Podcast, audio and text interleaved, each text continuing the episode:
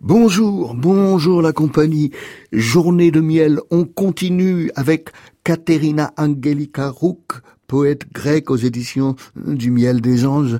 La chair, beau désert, dit-elle, triste hélas, mais Katerina, elle mort, ne désire qu'une seule chose, que la réalité t'entoure encore et que tu l'aimes, qu'elle soit là, même triste, même revêche est tirée euh, d'un poème dans l'anorexie de l'existence. Elle, elle, parle des années qui s'en vont et du désir qui reste.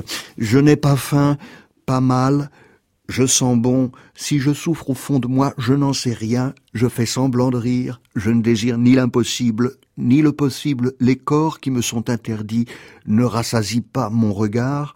Parfois je lève les yeux vers le ciel ardemment à l'heure où l'éclat du soleil s'efface et l'amant d'azur s'abandonne au charme de la nuit.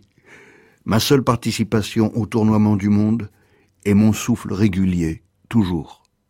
Mais je me sens participer d'une autre façon, étrange. Soudain m'angoisse la souffrance humaine.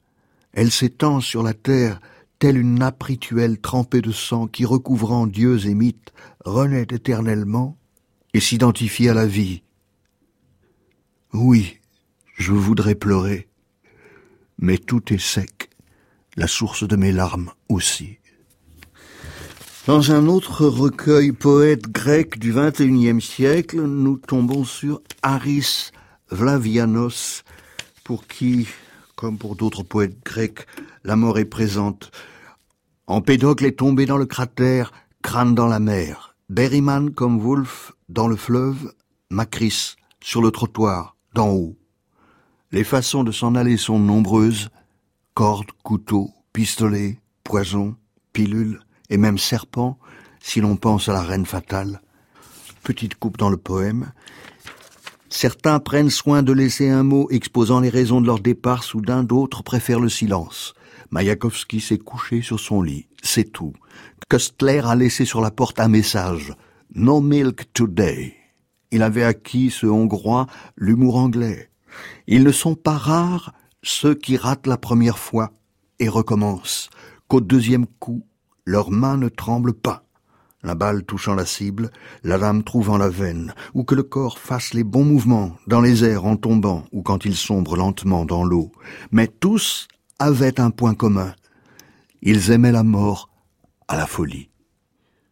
Quel intérêt, se demandait-il, quelques années encore d'une vaine existence, d'une attente futile, à côté de cette étreinte passionnée, de cet amour qui sera éternel? Ils ont quitté la scène en souriant, non sans ironie, sûrs, ou presque, des acclamations qui suivraient et des bis assourdissants.